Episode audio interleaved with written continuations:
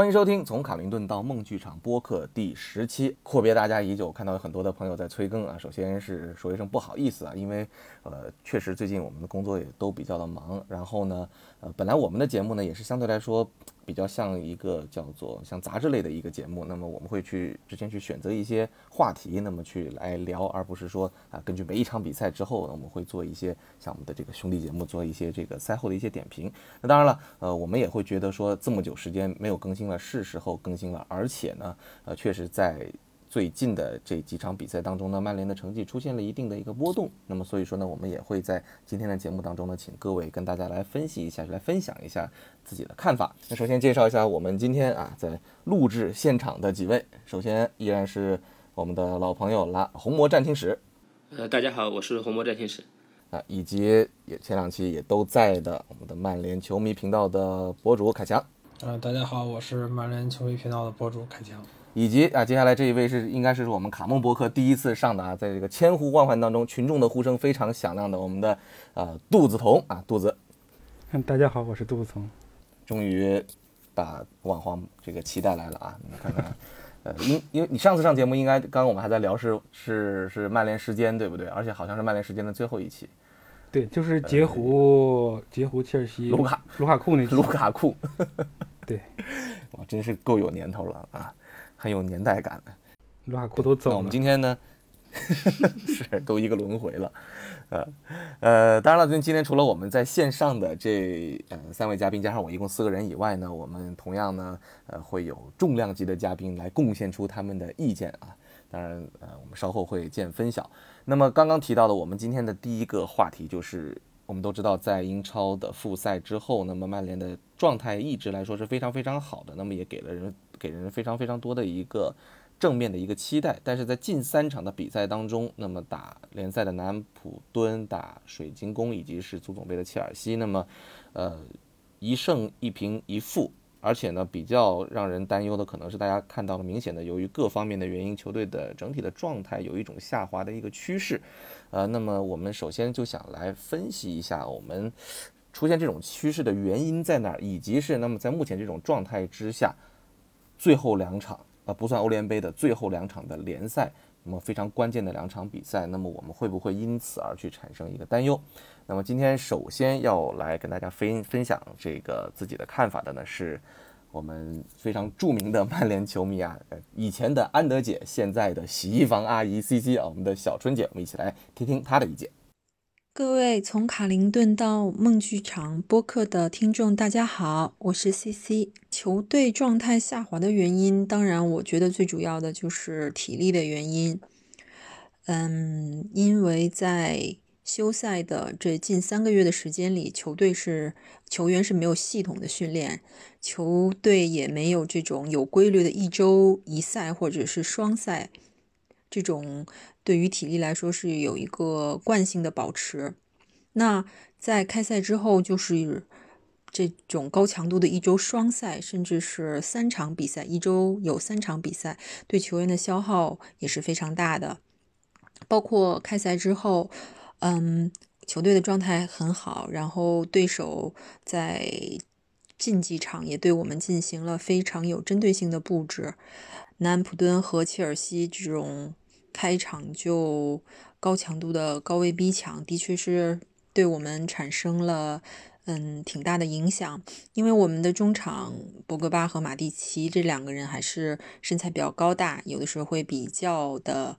害怕这种小个子的这种高位逼抢。球员的状态其实，嗯，球员的状态总是有这种波动，有。有好有坏，有高有低的。我觉得这个呢也是正常，还是要看教练怎么能调整一下，然后把球员的状态至少是说，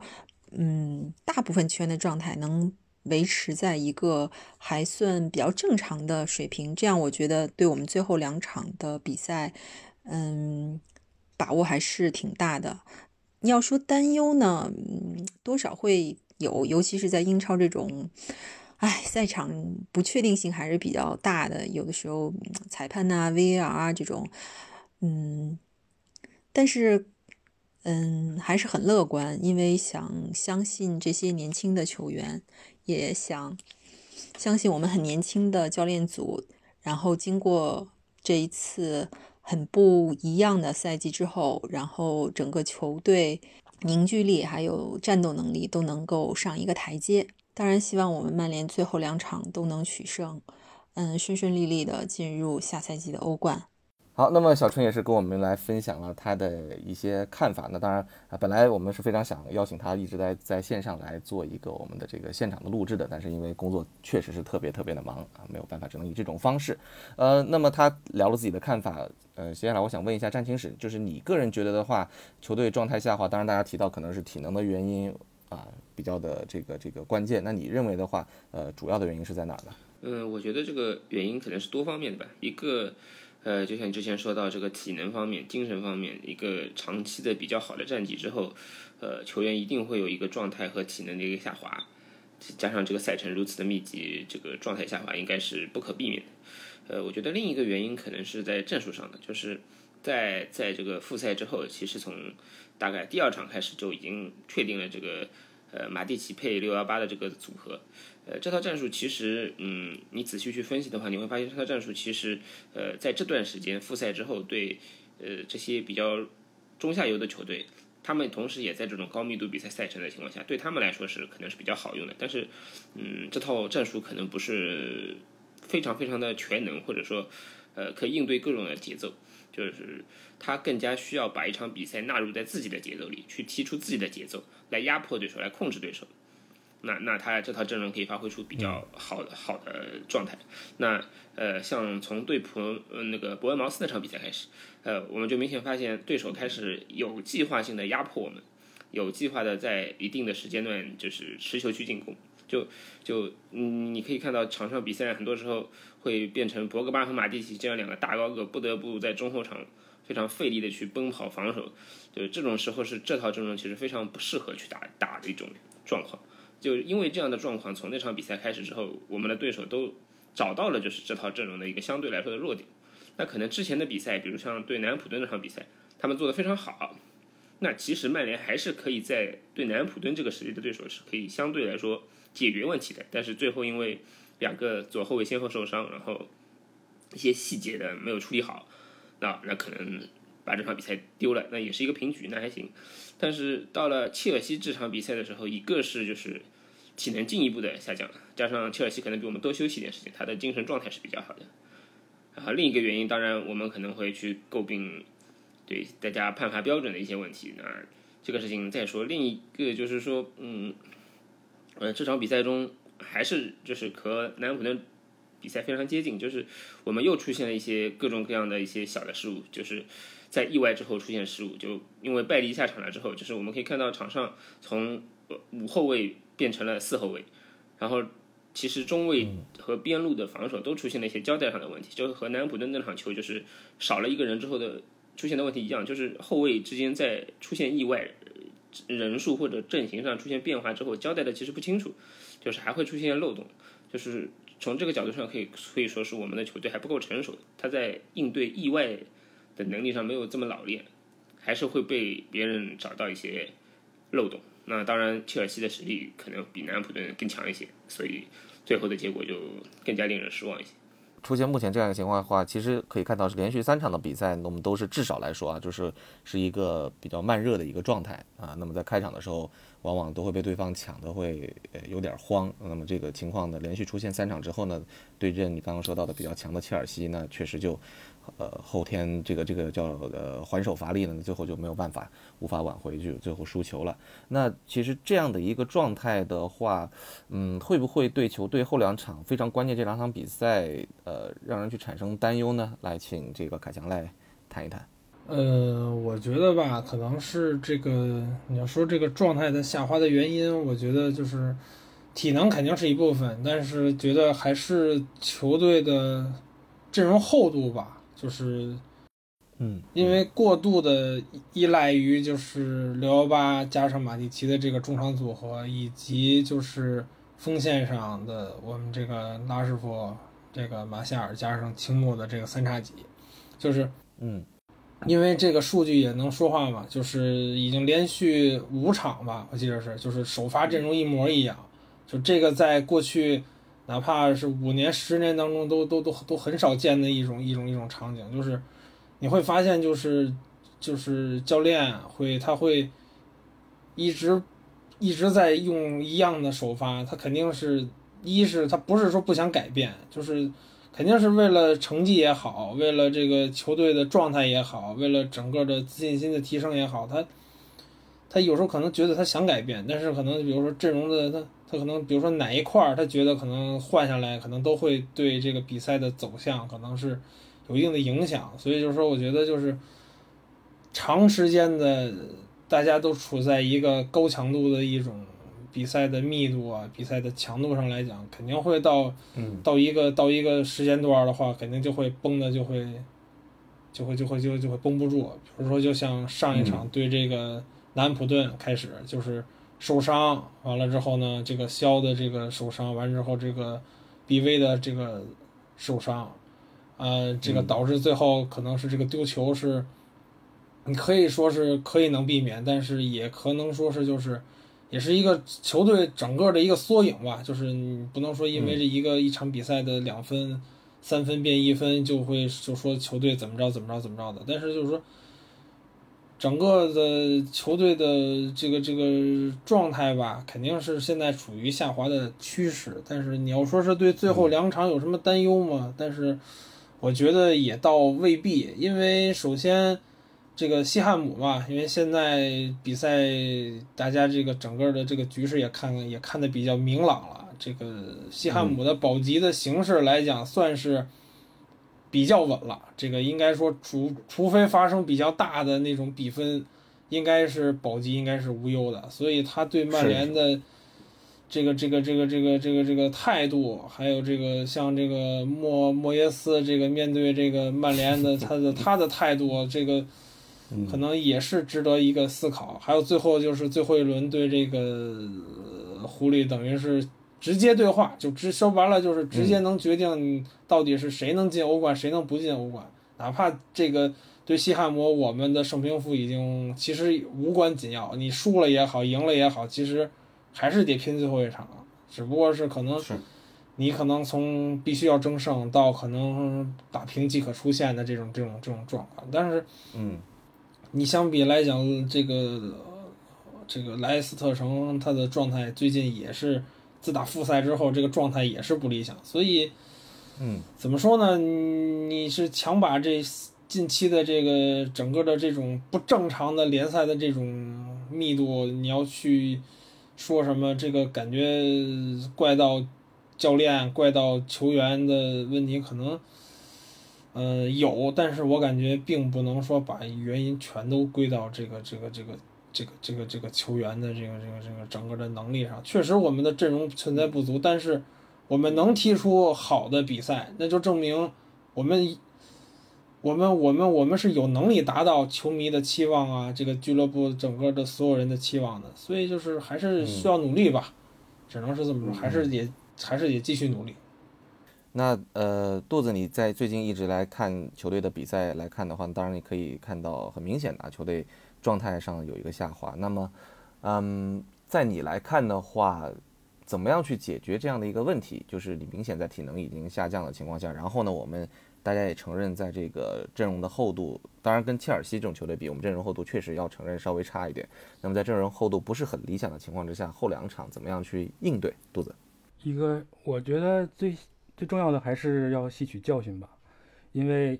我们其实这样就是之前打好了一段时间之后，突然输了一场，后来就被人就是就被后面的对手学习，然后被针对，是是有前车之鉴的。就比如说一四一五赛季那阵儿，我们大圈战术被穆里尼奥的切尔西破了之后，对破了之后，马丁内斯的埃弗顿就基本就是照搬，然后又打我们一个三比零。后面应该又输一场西布朗吧，当时就是，嗯，对，本来是一个很好的一个争四态势，然后突然就急转直下，所以我们我觉得，嗯，总的来说，我觉得其实后两场应该说问题还不是很大，就是按照自己原来的计划打就可以。但是，嗯，之前的这些，尤其是最近这三场打的不是很好，需要总结一下，而且也应该就是在阵容上。轮换也好，求变也好，也应该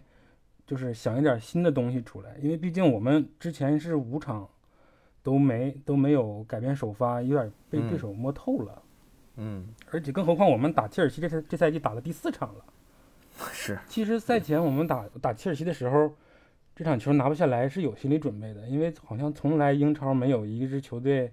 能在同一个赛季能连赢对手四次吧，没有这么虐的。嗯，然后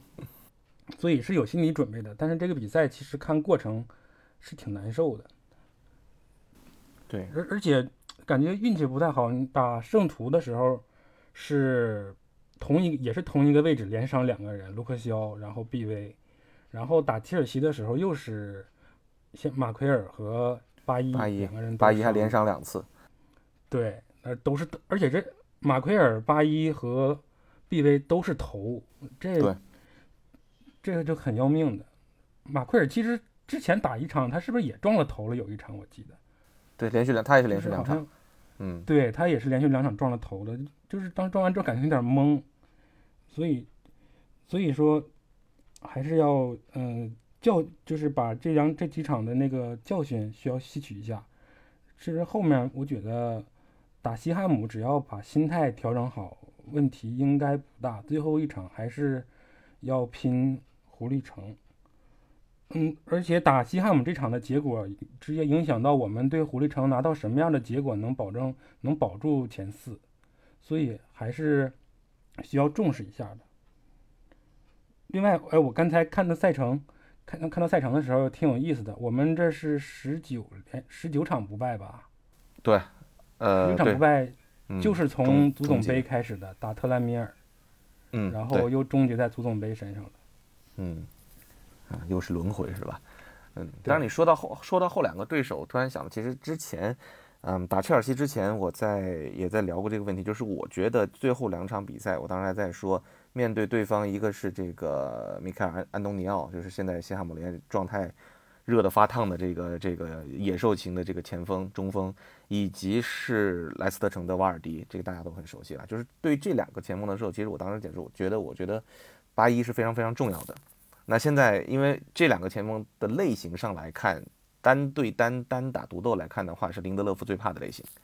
就是他们一定会去找林德勒夫的那个那个那个那个位置去突。但是呢，恰恰在这个时候呢，八一又出现了这个伤势。那么从今天赛前的这个索尔斯克亚的表态来看的话，当然因为英超有现在有非常严格的关于头部的这种出现脑震荡情况的这种呃这个这个措施，那么。有一个严格的规定啊，第一天你可以干什么，第二天你可以干什么，第三天你可以干什么。那看起来的话是，其实，在应该在第三天、第四天的时候，那么也就是比赛后的比赛后的那一天，巴伊才可以恢复训练。所以说他可能会应该是会要缺席对西汉姆的这场比赛。其实我觉得这个影响的影响还是比较大的。当然，就像我们之前说的，就是在前几场的状态之下，我们能够。控制控场能够控制住，能够压制住对方的情况下，球在自己的脚下的情况之下，那么林德勒夫的这个呃，可能他的脚下有球的时候，他的这个呃，跟马奎尔的默契也好，或者他的这个整体的呃风格也好，会比较的没有那么明显，就比较的适合。但是在现在这种情况下，可能我们在体能下降，然后球队的控制力下降的情况之下，碰到这种。呃，安东尼奥或者是瓦尔迪这种野兽级的野兽型的这种乱踢的啊，我们说野球型的前锋，那么我是会对防线稍微稍微会有一点担忧，而且重点是，呃，今天赛前来说的话，没有提卢克肖的名字。那么如果这个卢克肖能复出的话，我觉得这是一个莫大的一个帮助，因为其实我们可以看到整个后防线来说的话，万比萨卡也好，啊，马奎尔这两场也好，呃，体能状况确实是。可以看得出来，还是非常非常疲劳的，疲劳的不一定说他在场上就体能就不行，但是他这个疲劳是有的时候是没有办法去避免的嘛，所以这是这是我会对后两场比赛的相对来说的一个担忧。那刚刚占星史，呃，只聊了这个呃下滑的原因，没有聊后两场，你你对后两场怎么看？嗯，我觉得就是后两场，嗯，其实变数很多，因为其实不光是这两场，还有呃，就是不光是曼联和莱莱斯特城的问题，还有切尔西的问题。切尔西好像是最后两场，一场是利物浦，一场是狼队。呃，这两场我觉得他们其实都是不太好打。就狼队应该也是要搏利物浦命的。现在利物浦，不好说呀，你我我我我我我个人意见和大家意见可能不一样。肚子怎么觉得觉得利物浦会怎么弄？我我不觉得，我不觉得利物浦会放水放的放的很大的那种。那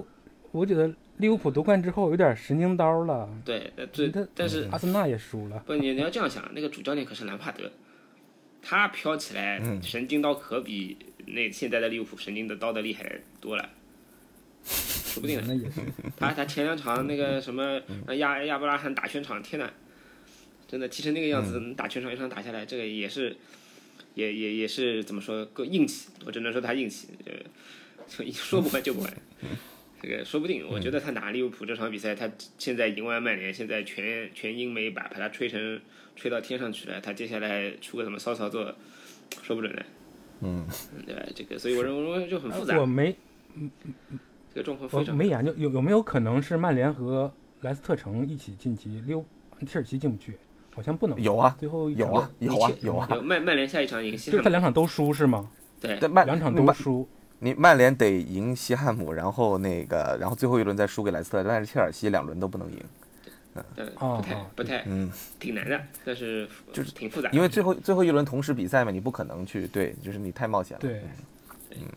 但是就是确实提到兰帕德这个问题，我在这也插一句，就是其实，呃，我们都知道媒体这个东西，我自己本来是做媒体的，就是一场比赛之后，就我们说的结果反推论嘛，就是你结果好了，可能什么都好；结果不好了，那可能就是一定要去至少要去找个背锅的啊。那么所以其实在这个这场比赛之后的话，我觉得其实有一些言论是有。怎么说呢？嗯，虽然是正常的范畴之内，但是还是很让人生气。就是比如说，像今天呃，这个我看到的呃，保罗莫森，当然他本身也是一个我觉得是非常烂的一个这个这个 pundit，呃，pund 就是一个这个呃评论员，他会觉得说啊，这个兰帕德和阿尔特塔，他开始说兰帕德和阿尔特塔是英国最出色的这个年轻的少帅，然后又讲说啊，你这个是否成功是要一个奖杯去证明的，我觉得这个就是纯属扯淡，因为。而且也也有也有也有人把这个兰帕德说成是战术大师，怎么怎么样，怎么怎么样，感觉他好像这个前之前对曼联连输三场没有发生过一样。我觉得这个是才赢，这对我觉得对，就是当然这一场这一场比赛，当然你可以去承认说，呃，索尔斯克亚的这种可以说是呃本来打算可能先抑后扬后发制制人的这种策略，因为球员的状态和因为伤病，那么没有能够展现出来，失败了。而且呢，呃，阵容的厚度上，你从换人来看的话，那其实切尔西能用的人确实也比较多，呃，这点你可以去承认。但是我觉得。我确实不太认为说这场比赛兰帕德的战术有什么特别之处，更多的是曼联自己的状态相对来说不太好，我是这么觉得。那所以就是这些东西确实看起来会让人有点生气啊，但是我觉得也是正常现象，大家都不用太过在意，更多的还是去去去支持球队吧。我我当然是目前是英国媒体这么个想法。正常操作，嗯这这就不不仅限于英国了，这个哪儿哪儿都一样。就是说，嗯，就是其实其实很明显的，在整个的这个状态赛季的过程当中来看的话，对于兰帕德和索尔斯克亚的风评一直来说是会比较偏的。当然，这个你是可以理解的，因为兰帕德是他们自己本土人嘛，是英格兰人嘛，所以这个东西你是可以理解的。而且就是对于针对曼联的这种我们说 agenda 也好，就是这种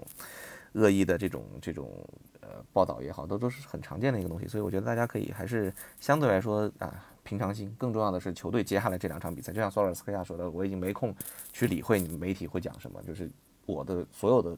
注意力都会集中在这两场联赛上，直到八月份的欧联。呃，那当然说到对说到媒体批评这个问题，接下来我们那个呃，在整个的这个媒体批评当中呢，我们都知道德赫亚现在是处于风暴的中中心了啊。那么在聊德赫亚的这个问题之前呢，我们先来再听一下狐狸叔对于目前这几场比赛这三场比赛那么状态下滑的一个分析，以及后两场比赛的看法。呃，我觉得第一个原因也是最主要的原因，当然就是体能，因为复赛的赛程之后的这个赛程相当密集，而我们采用这个以压迫为主的这个踢法是相当消耗体力的。呃，虽然欧雷这个赛季在球员的体能储备上，呃，做的工作这个相当出色，他比欧雷接手那个赛季，你可以看出明显的这个差别。呃，但是在这个复赛之后连续征战。呃，之后出现这种体能槽空了的这个情况，呃，这个是可以预期的，而且伤病情况也会或多或少的会出现和影响球队，就像卢克肖的这个呃受伤。呃，第二个原因呢，我觉得是经验。整体而言，我们还是一支相对年轻、富有朝气、积极向上的球队。呃，但从另外一个角度来看，也就意味着我们的整体成熟度，呃，从踢法到心理上的这个成熟和稳定性，呃，都还有提升的空间。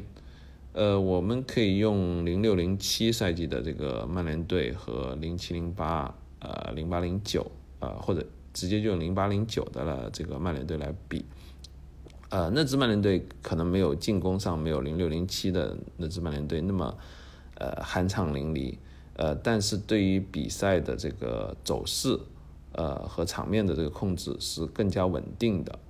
呃，它既可以用前场这个攻击手的个人能力，呃，来带动整体的这个运转，它也可以用整体娴熟的控球，呃，来消磨对手。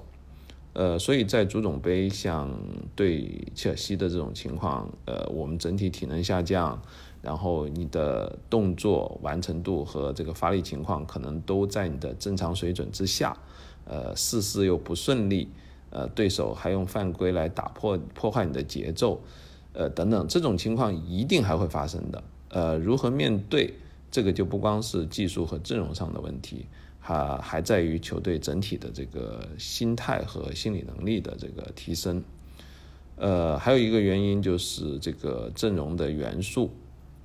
呃，阵容和元素吧，呃，元素的话就是呃，我们可以很清晰看到马蒂奇是驱动博格巴和布鲁诺·费尔南德斯的这个点火器，呃，但即使他再年轻几岁，他还是会有一些呃缺陷。会在特定条件下暴露的，呃，就像当年的卡里克，所以这也是当年卡里克斯克尔斯这个呃组合明确产生出呃非常好的化学反应，呃，福格森爵士依然要注入像呃塞纳或者哈格里夫斯这样的元素，呃，另外一点就是阵容里大其实大多数球员都不可能像。呃，青木这样子利用休赛期就完成自己的这个呃质的飞跃，这个升级，这个本身就是可遇不可求的。呃，大多数球员是其实是需要在找比赛感觉的。呃，比如说麦克托米奈，呃呃，还有詹姆斯。呃，以前我们当然有像欧雷啊这样的这个微波炉一样的这个极热型的球员，但是也会有像。呃，斯科尔斯啊，鲁尼啊，这样可能要经过好多场比赛，就一旦休息了之后，可能要经过好多场比赛才能找得回，呃，感觉的这种类型。呃，其实你看弗雷德，其实状态慢慢的也还行，呃，但是因为是马蒂奇是这个阶段最适合驱动这个六幺八的这个 Pan A，呃，而最适合菲德和麦克托米奈发挥的这个。就是在停赛之前的这种踢法和阵容，呃，他只能退而求其其次，这个成为这个 Pan B，但是我们现在又不不太可能像正常的这个赛季进行的时候，呃，有计划的进行这个呃不同的人员搭配，就整体的人员搭配进行一个轮换，呃，那我我们现在能做的只能充分的利用新的这个五人的换人规则，那弗雷德的这一类型就。不如，呃，直接上一个攻击手，或者是纯粹的一个后卫，或者一个纯防守作用非常清晰的这个中场球员，作用那么明显了，呃，所以综合而言，呃，我会觉得这个问题呢，到这个阶赛季到这个阶段的时候，那就是体现韧性的时候，呃，这个关口始终是会，呃，要面对的，呃，就像这个。呃，门萨就是欧雷可以做很多工作，就是门萨，呃，比如说他，你对他的期望是预期，是他已经达到了他的预期，但是你不可能指望他完全替代卢克肖的这在球队里的这个呃攻守两方面的这个作用，呃，因为如果是他能起到这个作用，甚至他能替代更表现得更好，那就应该是他打主力而不是卢克肖了，呃，所以当面对球队在这个时候。呃，要面对这种关口的时候，呃，这个是呃球员和教练都必须要直面的这一个关口。你只要是跨过去了，呃，对球员和对球队和对教练，它都是一个更上一个台阶的这种质变的这个过程。那么，呃，当然，狐狸叔也是，呃，最近身体状况不是很好啊，所以说通过这种方式来参与到我们的节目当中，我相信很快也会回归的。那，呃，聊回到刚刚我们说的第二个话题，就是关于德赫亚的这个话题。呃，这两天我其实我看到了，就是大量的这种批评，或者是大量的这种争论，到底下个赛季是不是就是啊，要我们要换这个先发的门将了？因为其实，在上一期英超复赛的节目当中，我们几个是专门聊过这个问题，就是关于。呃，这个德赫亚和亨德森的这样的一个问题，那么，呃，当时那期节目没有参加的就只有肚子了。那我想先听听你的意见，因为我看你这两天针对德赫亚被批评还挺生气的。嗯，首先我是非常支持德赫亚的，就是从他来曼联开始，我就一直非常支持他。嗯，即使到现在，其实现在就尤其就是这两年这两个赛季，他失状态下滑，失误增多之后。就是球迷对他的就是怨言比较多，而且再加上之前有那个转会传闻，再加上他这一个高薪，就是有很多球迷就是就会把他的状态下滑呀、状态起伏，还有一些失误会放大。我觉得其实对球迷来说这算是正常的，但是我觉，但是我认为就是我觉得他还是有能力继续在曼联守这个一门的。嗯。我对他还是相当有信心的，而且你像昨天打切尔西这场，他是有一个第二个球是他的失误，但是他后面其实也有几次比较关键的扑救，但是就因为他这个失误，就把后面他的扑救就没有什么人提这个事儿了。嗯，还有很就是之前有很多人就是在网上也看到一些言论，就是很多人认为就是上个赛季啊或者之前。就是曼联进不去前四，他需要承担首要责任的。其实我觉得这个观点比较夸张了，而且就是过于抓住他那个失误来网上有点扣帽子的意思了。你像他其实之前在北伦北伦敦打热刺、打阿森纳，就创造了英超扑救记录十三次、十四次。那在当时来说，不也是争四的一个关键比赛吗？那他也是帮助球队保下三分的呀。所以。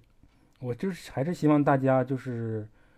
嗯，对待德赫亚的问题还是能心平气和一点儿。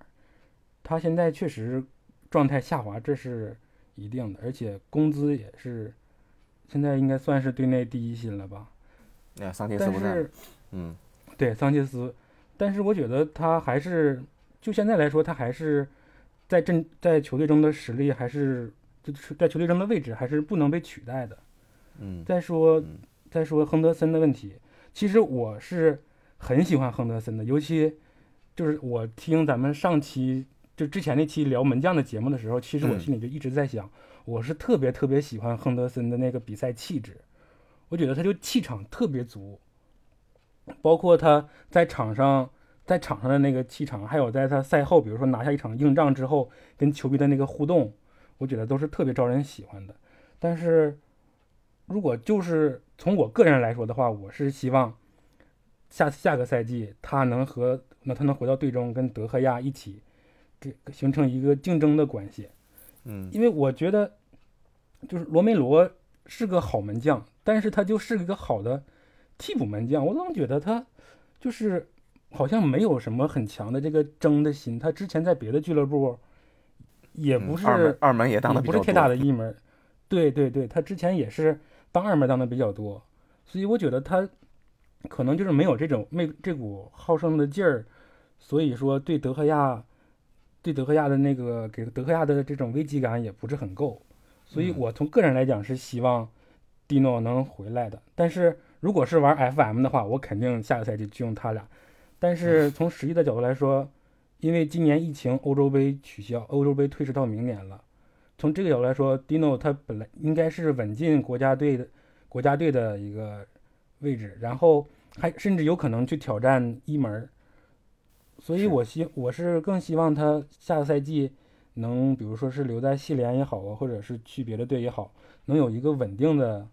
能有一个稳定的这个出场时间。因为他毕竟还是一个年轻的门将嘛，他这一个赛季积累起来的这个信心还有经验，我觉得他应该延续下去。如果你说把他下个赛季招回来打二十场，或者跟德赫亚做一个轮换，或者让他下赛季来打一个杯赛门将，我觉得就是对他对他就是出场时间上来说也是一个下滑，而且对他嗯状态、对他的信心都不一定是一个好的方面，都都不一定是一个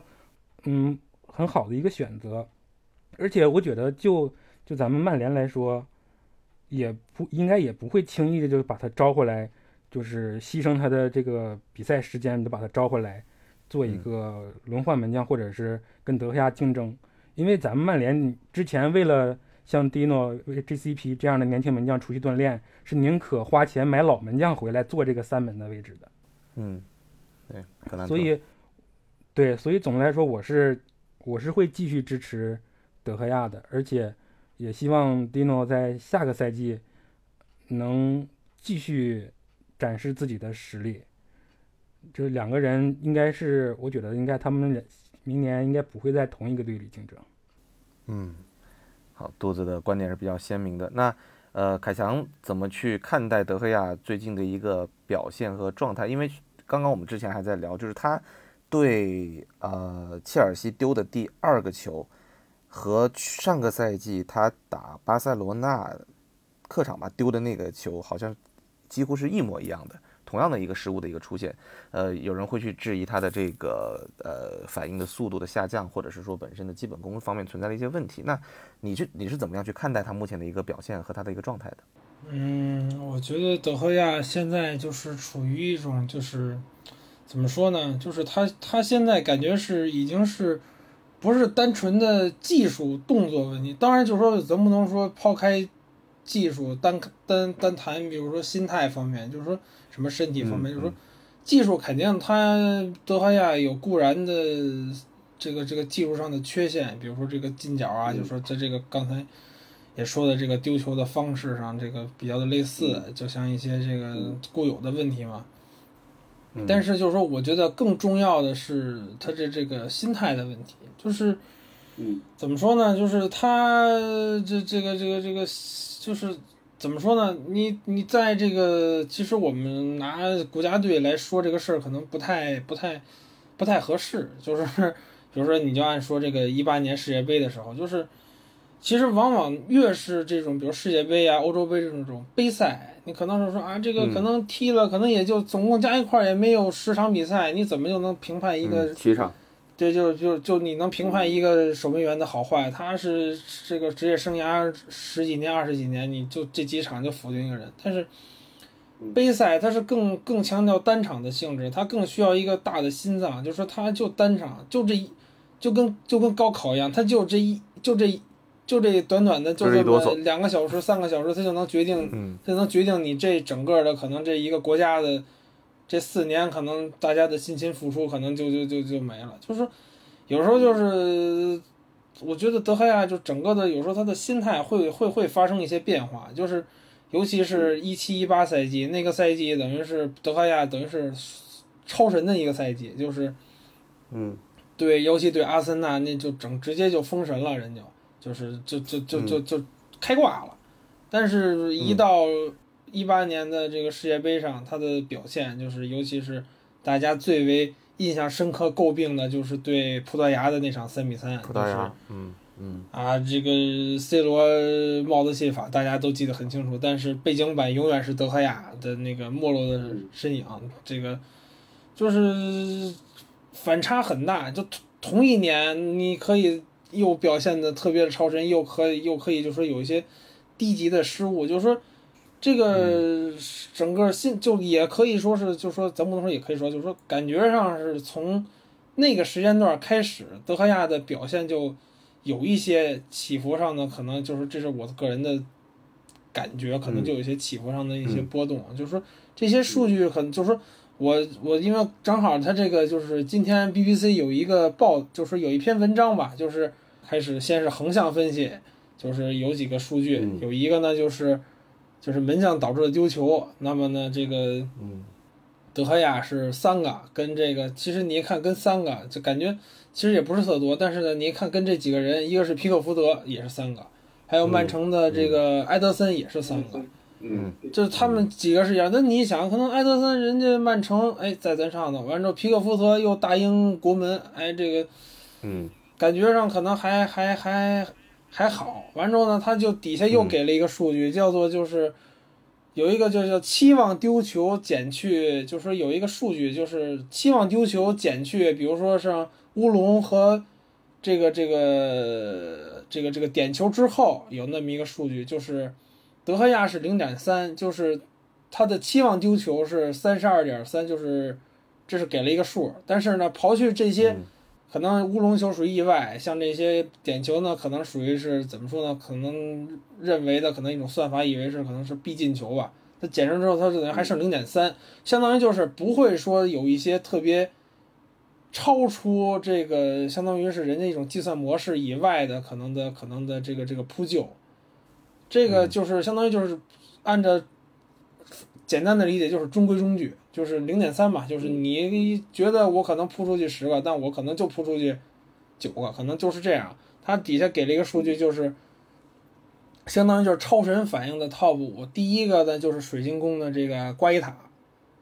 第二呢是这个热刺的这个洛里，第三呢就是咱们的这个今天可能是跟德赫亚对的这个亨德森是九点三亨，德森，对，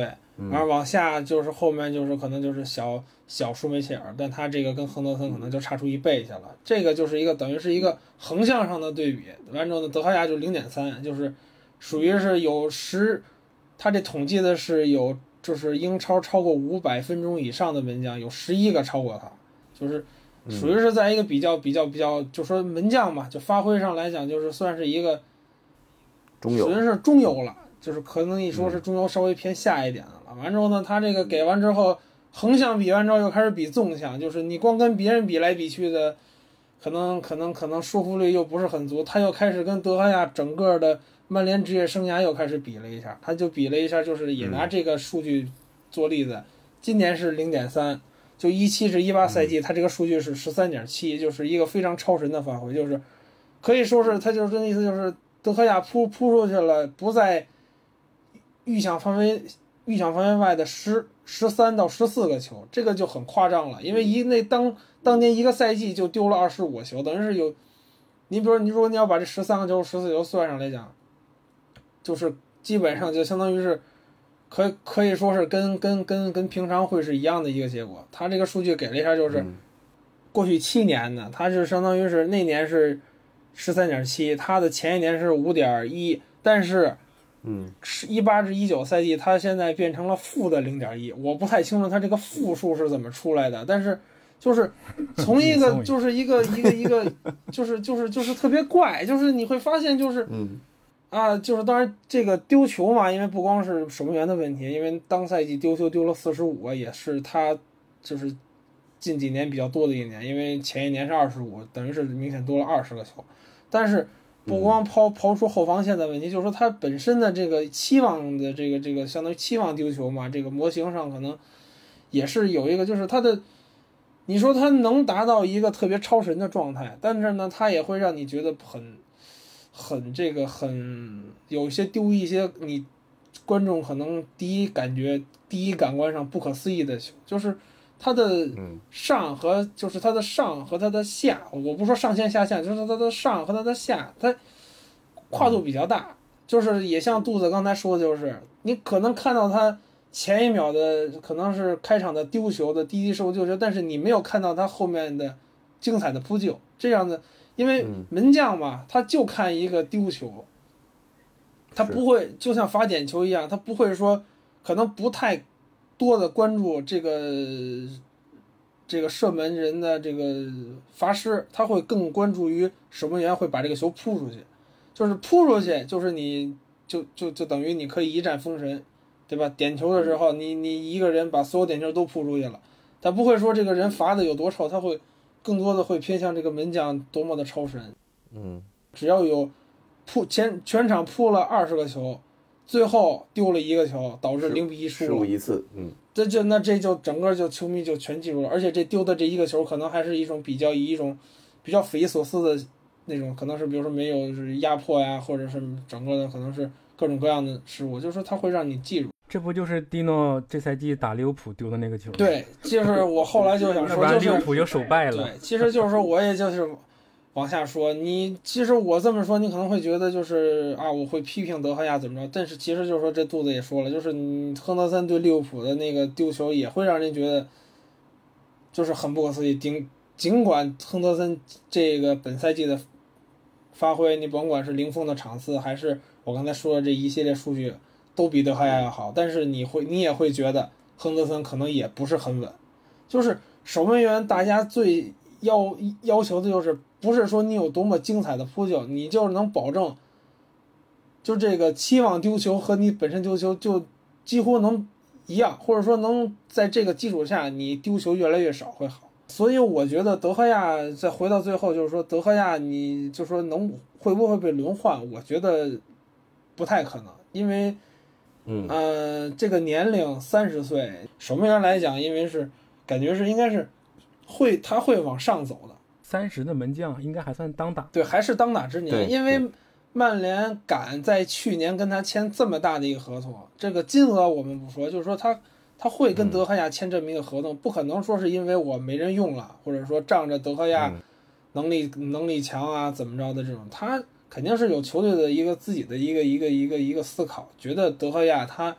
首先前几年的这个拿了这么多次的队内最佳，一个门将拿了嗯曼联 等于是可以说是近近几年的这么一个波谷吧，就是拿了这么多年的最佳，一个门将，我觉得就是可以能直接能反映出这个这个人对于球队的一个重要性。因为你要说拿一次，可能是这个人可能这个赛季确实发挥超神，但是拿了这么多次，中间只有我记得好像只有埃雷拉拿了，就是拿了一次拿了一年，然后上赛季是上赛季是肖，啊，上赛季是肖，就是可能近近五年都是在这个德赫亚，就是其他都是德赫亚。对，你会你所以就是说这个球员的能力他才摆在这儿，只是他的心态，我觉得还是可能因为这个最近这个跟他的特别好的这个守门员教练，这个也是因为各种原因吧，就是走了。这个我感觉还是需要找一个比较好的一个守门员教练，把他的这个一些的这个这个这个这个技术上打磨一下，最重要的是心态，能让他稳定住，保持在一个中上，就是不用让他每次每场比赛都都都都超神发挥，就是能保持在一个中上的水平。我感觉就是能对曼联的整个的呃后后场的这个这个，而且是比赛啊，整个的我感觉会有一个可能有一个更大的保障吧，就是不一定说能把曼联往抬到一个多大的高度，但是最起码我们能守住下限，这样的话我们会去嗯。能有更大的精力去抓球队的上限。德赫亚永远是托托底儿的那个，对对，我觉着就像今天斯科尔斯社交媒体上也是也表达对德赫德赫亚的支持了，而且他大概意思就是德赫亚其实是这几年曼联成绩的一个下限的保障，就是他一直把曼联拖在一个，就虽说我们这几年成绩比较起伏，但是他一直能拖到把曼联拖到一个还每年还能争能争一个欧冠席位的这个位置。最明显的就是一七一八赛季嘛，就是那个对，我们拿了联赛第二的那年嘛，就是你就感觉上就是，虽然跟曼城的那个分差那么大，但是如果没有德赫亚的这么超神的一个发挥，你会他会丢的球，把那个丢球加在上面，把积分你再通过一系列计算下来，可能嗯不会说能达到第二的这个这个这个这个这个这个这个这个程度。你说靠一个球队能靠一个到最后靠一个门将去拔到一个什么样的高度？我觉得也你说到最后门，你再说把所有的责任、所有的锅再推到门将的身上，我觉得也不是特别的合适。门将这个位置，一直我就觉得挺，我就觉得挺委屈的。你就是比赛赢球，跟他关系不大，球也不是他进的，但是比赛输球，球一定丢球一定是他的责任，因为门是他守的呀。但是这个没办法，就这就是位位置的特性。对对，这是位置的特殊性。你就像现在，其实也没有人在追究。你说像圣徒那场，就是平的那么可惜，没有人在追究，在讨论什么，就是前锋浪费多少机会，也没有人讨论。但是德赫亚打切尔西的这个失误，你包括导播也都非常不善意的来回的在德赫亚和罗梅罗中间来回切，在给你暗示你一些信息。确实，门将的这种失误确实会比较扎眼，也容易成为这种攻击的目标。但没办法，这个是位置的特性所决定的。但是就是刚刚像凯强说的，我觉得就是我我有一点会去比较去，也不叫担心，就是会要去提醒大家，就是大家可能现在会觉得说，大家觉得可能德赫亚呃身体状态下滑这个类型的这个原因，可能很难再回到之前的巅峰。那么这个是时候让让 Dino 来接班了。但是我从 Dino 从他去。Shrewsbury 啊，这个英英甲去租借开始，那么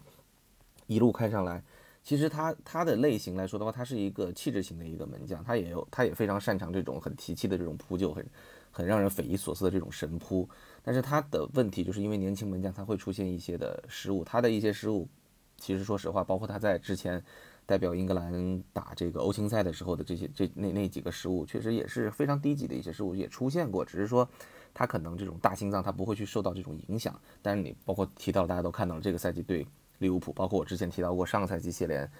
呃，在冲冲超的路上，这个很严重的一个一个一个失误，那输给了直接竞争对手。那其实失误都有，但是呢，你在曼联有这样的一个失误，和你在谢菲联有这样的一个失误，面对的压力是完全不一样的。如果那场 Dino 是穿着曼联球衣打利物浦，丢那么一个球，是那那那真的就不敢想象。其实就是说。你可能你现在呼吁上亨德森的呃广大的这个网民们，有的可能没怎么看过亨德森的完整比赛，有的可能就只看过集锦。到时候可能亨德森真的在曼联出现失误的时候，要喊话的还是这一波人。所以我觉得就是大家还是要去理性的去看待这样的一个问题。当然，德赫亚的状态该不该批评呢？当然该批评。大家都可以看到这个赛季对失误的次数比较多，包括之前对沃特福德那个抓空了的那个球，就是。这种低级失误出现这么多次，对于他这种水准的门将来说，肯定是有一方面的一些问题的。但是，嗯，怎么说呢？就是可能从某种角度上来说，当然主教练对他的支持是最重要的。球迷，因为现在球场上也没有球迷在啊，那当然我们在社交媒体上或者什么样，我觉得也还是还是之前那句话吧，可以稍微去克制一点啊。呃，那最后这个战情史，你来聊一聊对于德赫亚和亨德森啊。德赫亚的状态以及下个赛季的安排，你会去现在会跟以前的之前录节目时候你的这个态度会不会有变化？因为我记得你是说过，他们两个真的要去接班的话，需要一个非常非常合适的一个时间点。那这个时间点，呃，你觉得到了吗？嗯，我其实是这样觉得，就是其实在这打切尔西这场比赛之前，我的想法大概就非常稳定。我一直觉得就是说，呃，亨德森下个赛季继续租借出去，那德赫亚不管在曼联表现成什么样，对对，亨德森其实都是一个。历练就是，呃，比如说我们德赫亚表现的好，那亨德森可能会就为了，因为他自己其实算是比较儿魔梦的球员，那他肯定要激励自己，那那多表现表现，去去做一个竞争。其实不在一个队也存在这种竞争。那如果德赫亚表示表现不好，那一定会有非常多的曼联球迷会去关注他的比赛。就他其实就像上了一个豪门预备班一样，就大家会盯着他的表现。他其实。一定程度上的预备接受了这种比较大的压力的球员，就一定会一定会造成这个。就是我个人是非常反对，就是说，嗯，下个赛季让亨德森和德赫亚去竞争的。就是呃，大家都知道，就是曼联是一个非常呃什么热搜体质的球队，就只要不管有一点什么事情，媒体都呼蜂拥而上，蜂拥而上，就是对。就就你可以想象，你下个赛季把德赫亚放和亨德森放在一个竞争的位置上，你我几乎可以想象，每个礼拜记者都能写一篇文章 对，出来，就是大英未来国门和西班牙老去的国门，然后然后噼里啪啦来一堆，不管谁上都觉得那个是更好的，然后就就没完了。对对，接下来就是大家可以想象，就是对这两个人的压力，对球队的压力，就还有对索肖的压力，你每一场上哪个门将，天哪，这个就没完了。就完全没有必要，而且这个其实肯定会，而且就是我们大家明白，德赫亚的问题绝对不是说什么身体素质下降，他才三十岁，对吧？对于一个门将来说，三十岁才到哪儿，对吧？他也就就就我认为，就是德赫亚如果是技术问题，技术问题你也换了门将，就是罗梅罗也没有问题，格兰特也没有问题，就就我不觉得这这些问题，他的主要问题还是信心上的问题，就他还能觉不觉得自己是当年那个无所不能的德赫亚？这个德赫亚其实刚来的时候，我们我们其实球队就就经受过这个阶段，就是德赫亚不适应英超，他自我怀疑。当年是当年，其实德赫亚从一个在英超经常被人欺负的门将，到开始变成那个门神，其实是从 范佩西那一脚点球被他扑出去开始。就这个人突然气质出现了一个升华，就是那现在他的问题就是他的信心受到了很大的影响。就你可以明显看到，就是德赫亚这段强的时候，你可以经常看到他挥拳，看到他怒吼。但是现在你看他就是就是难受，他这种球丢完，你他看着难受。我们看的也难受。我当切尔西那个球丢完，我差点没把手里电脑丢出去。就就怎么又来了？这头头疼，真的是头疼。就是就是就是，其实这个东西怎么说呢？就是门将，就像就像前面肚子说的一样，这个门将是个非常不公平的位置。就是英格兰传统足球的理念说，就是对方犯错就是我得分的机会。嗯。那其实任何一个后卫都犯错。其实我们这段时间曼就近几场比赛，曼联球员体力下降了，出现伤病啊什么，经常犯错。那任何一个后卫犯错，后面都有人兜着，但是德赫亚犯错就只有网兜兜着了。是，那这个就是其实压力是很大的，就是就很不公平。大家都是犯错，但是德赫亚一犯错，就是一个非常非常非常糟糕的结局。就就这个问题，就是如果我们抛开我们对德赫亚的爱的，就是纯理性的分析，就是我们看到德赫亚这样的失误。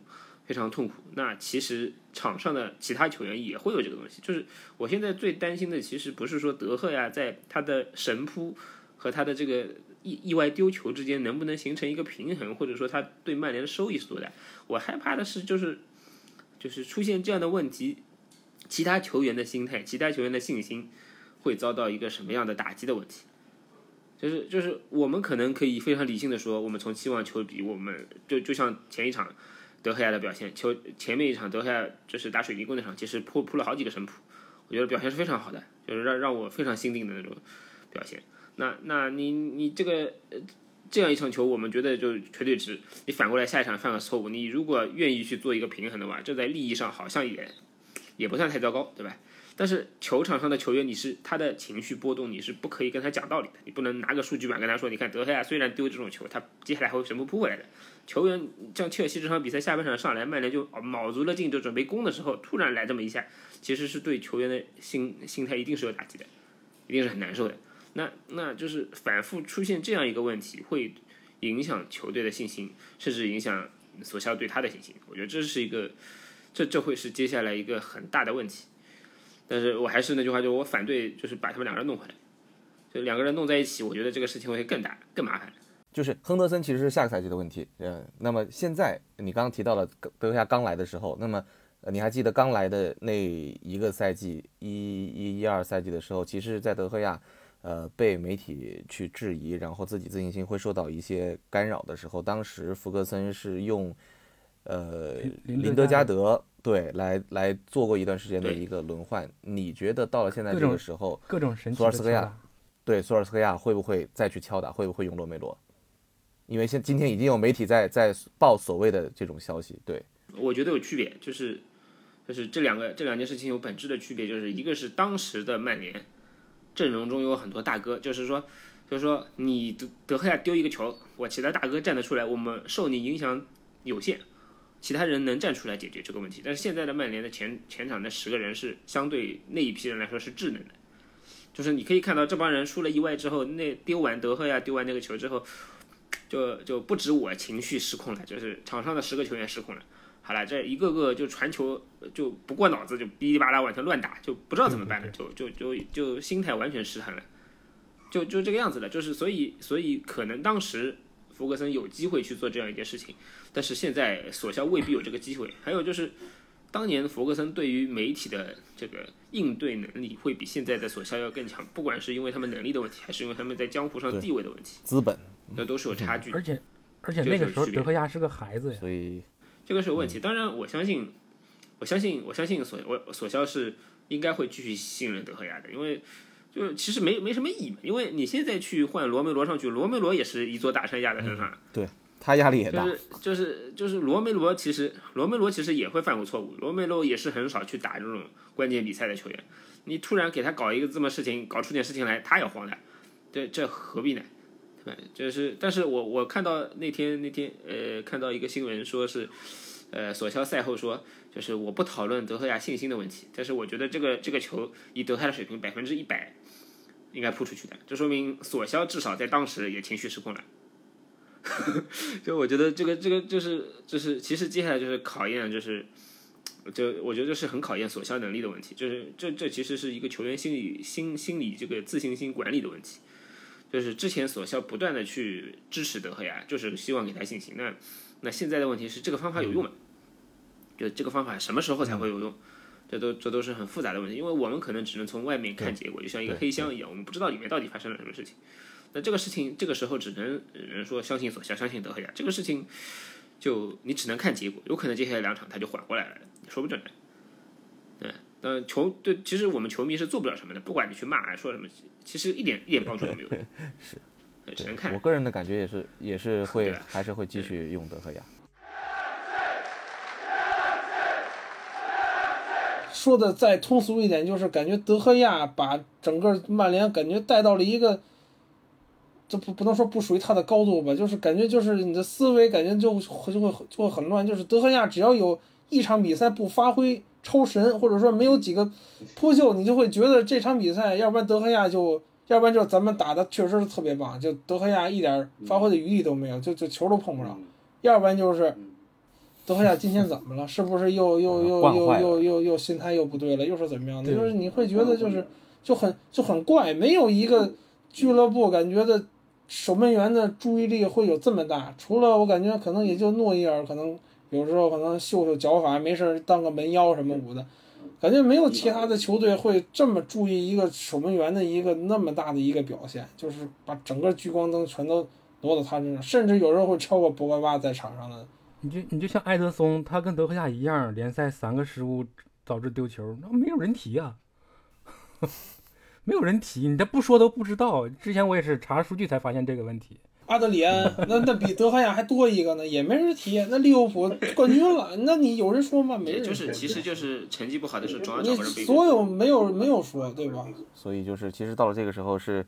呃，除了考验德赫亚自己的抗压能力以外，索尔斯克亚的这个抗压的能力怎么样去？处理这种情况的一个能力也是会要得到考验。当然，我个人的感觉还是就像之前说的，我觉得德赫呃索尔斯克亚依然会坚持使用德赫亚去打完后面的两场联赛。那到了欧联，当然可能尤其前面呢可能会让罗梅罗，呃这个就再再去上场，再去再去有比赛的一个机会。因为其实门将来说的话，换门将对于一支球队是很大的一件事情。这个是一个可以说是根基式的一个一个一个改变，就是没有没有主教练会在呃。怎么说？就是在这个非被迫的情况下去更换主力门将，所以说我觉得可能这件事情上，索尔斯克亚依然会会稳妥起见，依然会稳妥起见。对，就是足总杯这场比赛用德赫亚打这场比赛，我看赛后也有很多球迷在质疑，为什么这场不是用罗梅罗？其实之前也是有这种情况的，就是打到半决赛、决赛关键战的时候都是用德赫亚的。那联赛杯嘛，今年联赛杯就是很明显。对，之前几个赛季的时候也都这是常规操作。这个这个事情其实年初也有啊，就是上林加德的时候，为什么为什么不上佩雷拉？上佩雷拉为什么不上马塔？这球迷总有话说的，就反正没赢球肯定是主教练上错人了。这个这这这种问题没有意义。对，这种事确实是没有没有什么养分的一个探讨。每个教练有不同的习惯，你包括当然之前穆里尼奥的时候，那杯赛我就扔给这个这个罗梅罗去打，但是你不要忘了。大家都记得欧联的决赛是罗梅罗打的，但是有人记得联赛杯的决赛，穆里尼奥的第一个奖杯不算这个社区盾啊，社区盾不算。嗯，穆里尼奥的第一个奖杯，呃，联赛杯那场比赛门将依然就是德赫亚，就是三比二赢赢圣安赢南安普顿的那一场。对，包括索尔斯克亚上场上任之后，他的这个门将的选择还是尽量去使用这个。一号门将，你在今年的欧联杯的小组赛当中的话，德赫亚也是有出场的啊，德赫亚也其实都不是什么问题，就这一个失误，然后对扩扩变都是把这东西放大成了，都变成问题。对我所以所以我觉得就是说，嗯，就像我今天今天看到有一个英国的球迷说的非常好，就是说，呃，二十场呃二十场比赛里面输了一场，前面的十九场就像沙子搭的塔一样，就全都倒掉了嘛，就是很显然这个事情不是这样的。对，不是这样的。所以就是说，大家还是稳定一下心态吧，稳定一下心态。那接下来这两场比赛 确实还挺关键的啊。那当然，关于德赫亚和亨德森的这个问题的话，我们接下来也听一听啊，分别是狐狸叔和小陈姐他们的看法。嗯，德赫亚的问题，其实上赛季赛季末那段争四的时候就出现过一些这种情况吧，出现过几次，我印象里面。嗯，其实我也具体的不是很明白，就是德赫亚为什么，嗯，在这两个赛季这种，嗯，意外的失误变得多了起来，不知道他是自信的问题，还是说。嗯，训练中的问题，但是的确是有的时候，尤其是因为守门员这个位置还是比较特殊的，他对整个球队的影响还是比较大。怎么讲呢？因为前几个赛季，当我们状态最不好，在最低谷的时候，就只有德赫亚。那所以现在他的表现有一些波动的时候，我感觉。球迷也好，还有队友也好，我觉得至少在目前这个态势下，还是要对他，嗯，给予支持吧，给予最大的鼓励。包包括教练欧雷也在多个场合表示过，相信德赫亚，嗯，相信他还是世界上最好的守门员之一。嗯，当然，因为 Dino 他。嗯，近两个赛季这种非常突飞猛进的进步，这种在赛场上表现出来的气质，我个人觉得他其实是一个很符合曼联气质的守门员。Dino 他自己的野心还是比较大的。如果说曼联夏天跟他谈，想让他留在球队里面跟德赫亚竞争，或者是说，嗯，让他做二门的话。我觉得，以 Dino 他的性格来说，他应该是不会不会接受这个安排吧。嗯，至于要不要换岗，我觉得教练组在夏天的时候可以做很认真、很全面、很系统的分析，究竟在这个守门员的位置上我们要怎么做？是嗯，引入这种德赫亚和 Dino。竞争的机制，还是说再把 Dino，嗯，租借出去一年，让他继续在英超的赛场上进行锻炼。嗯，我其实是不怕说 Dino 他，嗯，出去锻炼，嗯，这种情况。但是我我，因为他这个小孩的确是，嗯，怎么讲，就是性格还是，呃，太有个性了吧。他如果说是曼联不能给予他可能他想要的那个位置的话，他可能也会愿意选择转会。当然，这是我最不愿意看到的一件事。但是有时候可能，嗯，时机吧，timing 有的时候就决定了很多事情，并不是说，嗯，他不够优秀，或者是说。嗯，曼联不能给予自己的青训支持，但是有的时候的确在那个时间点上，也许大家就是差了这么一点点的时间跟机会。不管怎么样，嗯，还是希望德赫亚的状态能找回来，因为毕竟以前对我们曼联的帮助是非常大，也是算是功勋球员。然后蒂诺也希望他能有更大的进步，在各个方面。然后也希望他在明年的欧洲杯的赛场上能得到一些机会。呃，做门将那期节目我们就讨论过嘛，因为亨德森崛起的这个缘故，呃，德赫亚的这个失误问题会被放大，然后这个是否应该由亨德森来替代德赫亚这个问题也会日趋变得尖锐。呃，但我真不觉得这个故事是吉姆莱顿和里斯西利的那个故事的翻版，呃，反倒担心就是情况会演变成呃巴特斯、霍华德和卡罗尔那会儿的情况。呃，当然德赫亚他不是吉姆莱顿，他也不是巴特斯，呃，从风格和年龄上来说。呃，虽然他这会儿有时候有些失球，像巴特斯那时候一样，就可能失去了一瞬间失去了专注度。呃，但是从整体的这个年龄和风格和他的这个发展历程来说，呃，我觉得德赫亚还是有机会像呃范德萨那样子，呃，再向上提升一个层次的。呃，这个赛季以来，这个因为欧雷的这个踢法，然后德赫亚其实也做了很多适应和改变，当然也是因为新的队友和这个呃新的这阵容结构，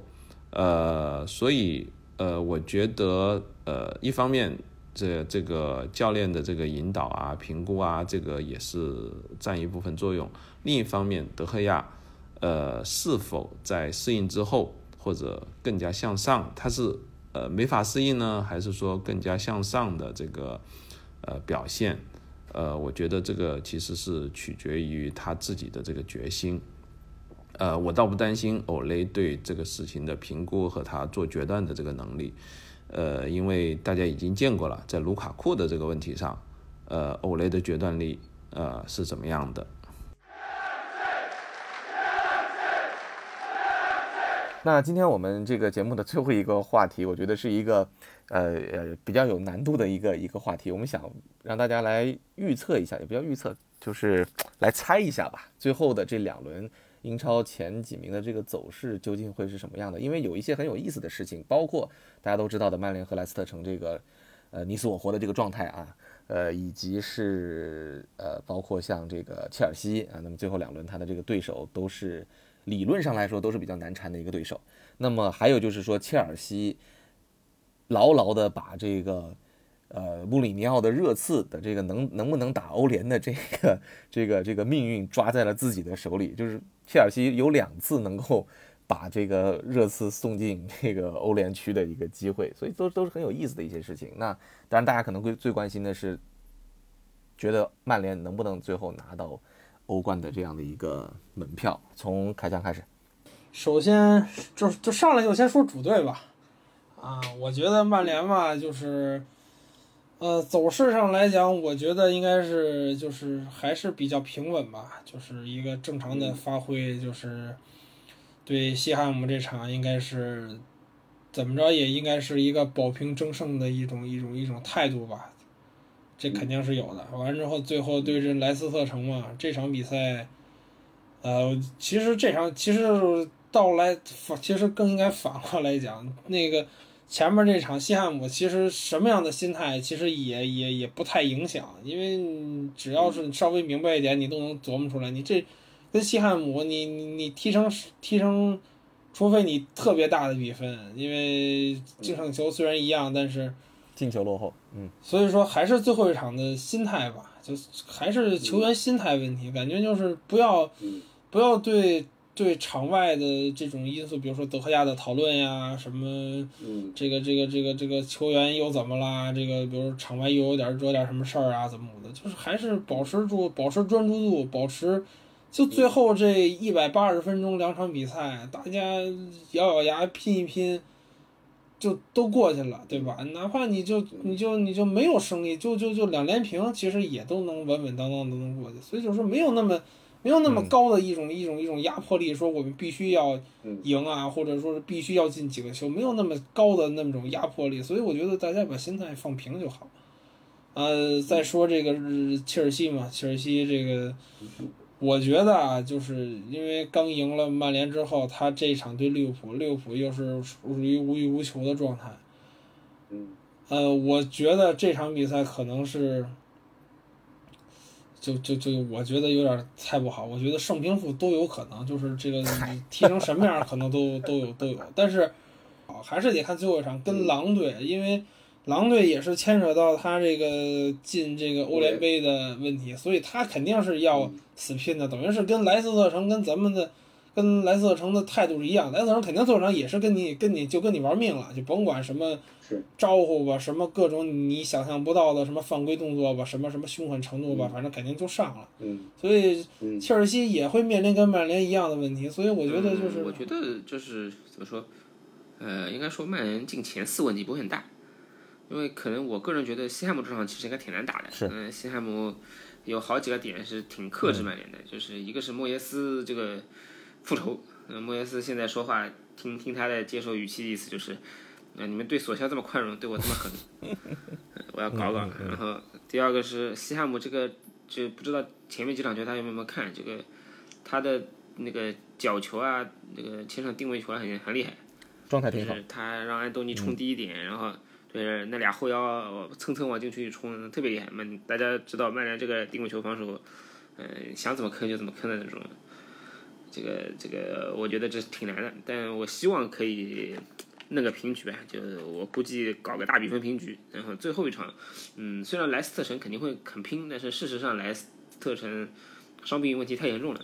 对对，就只要曼联做到可以在平局下曼联就赢，那其实莱斯特城的进攻能力是有限的，就是他现在各个位置上就就包括左右边后卫，包括麦迪逊，其实都不能踢。那其实对他来说，他的难度也是很大的。而且其实其实我们可能觉得莱斯特城为了一个欧冠名额会拼老命，但事实上莱斯特城上次上上上次拿冠军去打欧冠的时候，差点没把自己搞降级了。是，欧冠打的还不错所以所，以他未必欧冠打的不错，欧冠走的比曼联远。对 对对对，所以所以所以他未必对欧冠有这么大兴趣，他可能对他来说，欧冠、欧联也就这样。嗯，那可能老板很有兴趣，但球员未必有那么大兴趣。呃，就就他的他的动力未必有那么大，那那那我觉得还行。那嗯，因为切尔西的话，切尔西其实是呃这样分析一下的话，我觉得切尔西很有可能最后躺着进前四。嗯。就他利物浦可能来场前局，最后一场跟狼打打成什么样，其实就没有没有关系了。因为我们这边如果可以把莱斯特城做掉的话，那跟他其实跟他胜负没有关系，他躺着就进。嗯、那至于最后，其实最关键的是足总杯，就是决定热刺命运的足总杯决赛。对阿森纳也有也有也有话语权的。对，三三个三个伦敦三个伦敦球队的结结局啊，我个人其实比较看好阿特塔。阿特塔就是虽然虽然就是之前赢赢曼城、赢利物浦这个运气成分都很高，但是呃，至少他在阿森纳这批人现在这批人的情况下，他可以打出一些就是和阿森纳传统或者说和他我们对他认识不同的比赛，这个其实是挺有意思的，就是。呃，我认为他的他可能在一场决胜负的比赛中，如如果不出现像曼他打曼联这样的情况的话，那我觉得阿尔特塔，我是我觉得他他带领阿森纳会比较强一点，所以所以热刺靠别人进欧联的可能性不大，还是得自己拼的。他最后一场赢下的话，他分数能超过狼队，但是就看狼队和切尔西了。狼狼队应该没机会进欧冠了，他的正胜球欧冠进不了。但是但是他要进欧联的话，因为如果阿森纳拿的话，那其实狼队就还挺关键，要前六，对，挺关键的，就是一定要一定要把住第六，对，把住第六名的那个位置，否则掉到第七的话，你去打打资格赛也很伤。对对，当然当然，狼队在八月份还有机会争欧冠的资格了，这话又说回来了，啊，所以 他们他们他们还有后路啊，他们还有后路。啊，肚子怎么看？啊，我这个嘴啊，著名的毒奶啊，我我觉着这最后这两场比赛，我觉得应该，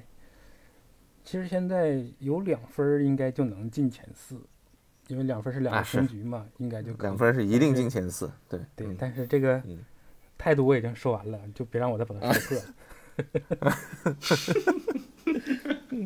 就是祝祝曼联好运，祝德克亚好运吧。好，那这个 这个肚子已经尽了自己的全力了啊！这个希望曼联在最后两场比赛当中能够给力啊。那么，呃，明天啊，这个我们是周二晚上在录的这个节目啊，即将到周三了。那么周三的深夜这场比赛啊，当然我们我们是希望，虽然这场比赛不是一场严格来讲不是一场这个必胜的比赛，呃，打平也可以的比赛，但是我们主要还是希望说，在输给切尔西这么一场确实很憋屈，球员憋屈，球迷憋屈，教练也憋屈的这个比赛之后呢，能够尽快的去回到正常的这个轨道上来。另外呢，就是说不要去受太多的这种外界环境的干扰，能够正常的去发挥出自己的实力。因为其实就复赛之后表现出的状态和实力来说的话，曼联确实是已经取得了一个非常长足的一个进步。那也是希望这种进步能够换来比较好的一个结果吧。我就是我想补充一下，就是我们最后一场打莱斯特城，就是一定不要让自己落到什么境地呢？就是必须得我们攻出去，我们得主动攻出去，一定尽量就不要把我自己逼到这个境地，因为莱斯特城的反击，瓦尔迪在前面实在是还是有点令人忌惮的。其实就是不能输给西汉姆，就是你你你不一定非得赢，但是你不能输，对对输了就是上绝路了。对对，对，因为到时候你如果要攻的话，正好就是莱斯特城他就喜欢这种打法。对瓦尔迪巴恩斯冲一冲也挺吓人的。好，那今天我们的节目就到这儿，感谢大家的收听，也感谢我们三位的嘉宾，我们下次节目再见，拜拜。拜拜。拜拜。